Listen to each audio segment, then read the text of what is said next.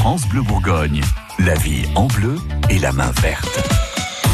Tiens, on a des trucs qui sentent bon ce matin dans votre magazine de la vie pratique. Gilles Sonnet, vous êtes notre expert en plantes d'intérieur. Vous avez mis du patchouli. Il vient d'où ce patchouli? Mais oui, il vient d'une plante euh, qui fait partie de la famille des Lamiacées.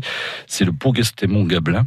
Euh, ça, c'est une plante qui, qui nous vient en règle générale de la Malaisie et des Philippines ouais. euh, qui a été une plante très adoptée par les hippies euh, dans les années 70 euh, et qui est devenue une plante médicinale, enfin qui, qui, a toujours été, mais qui a été bien bien travaillée comme plante médicinale au niveau des feuilles, des fleurs et des tiges, donc broyées, etc.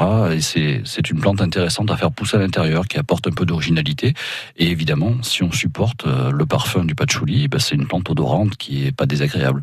Le parfum du patchouli, on est sur quelque chose qui est assez assez capiteux, non? Oui, tout à fait. Ouais. Hein, c'est le souvenir. Euh, oui, c'est ça. Ouais, un peu lointain que j'en ai. C'est une plante qui est pas forcément très odorante quand on a là 4 ou 5 mètres de soi, hein, c'est pas non plus entêtant, mais dès qu'on la frôle, qu'on la touche un peu, etc., ça ça, ça va libérer quelque chose. Voilà, ça libère un peu de substance. Ouais. C'est facile à faire pousser?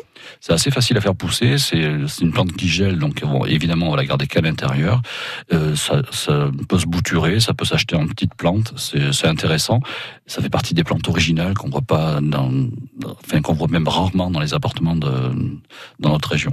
Ouais, euh, on en trouve quand même assez facilement du patchouli oui, ou c'est vraiment oui. un truc qu'il faut commander ah, à l'avance? bon, Il vaut mieux le commander parce que c'est pas c'est pas la plante que vous allez trouver sur l'étal du fleuriste ou, du, ou de la jardinerie euh, d'une manière naturelle. Ouais.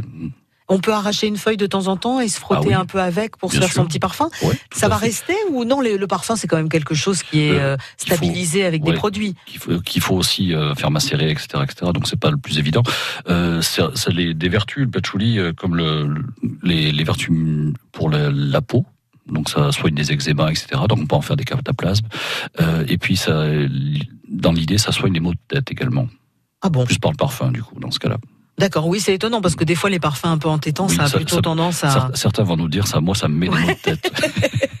Bon bah je sais pas, il y en a peut-être un, le parfum met les maux de tête et le, la plante Voilà, les le- enlève. La- L'aspirine n'est pas bon pour tout le monde, hein, on le sait. Non c'est vrai. Donc plante euh, qui va être plutôt en pleine lumière, pas forcément Pleine lumière à la maison, c'est très bien. Après, un arrosage par semaine, c'est pas mal non plus. Il y a vraiment pas de- d'entretien très particulier. C'est une plante originale qu'on va pas trouver facilement, mais, mais quand on en a une, c'est intéressant de se dire, tiens, une odeur de patchouli, ça peut être pas mal quand même. Ah ouais, moi j'aime bien l'idée euh, de l'odeur de patchouli à la maison. Les conseils de Gilles Sonnet sont tous euh, à retrouver sur euh, francebleu.fr.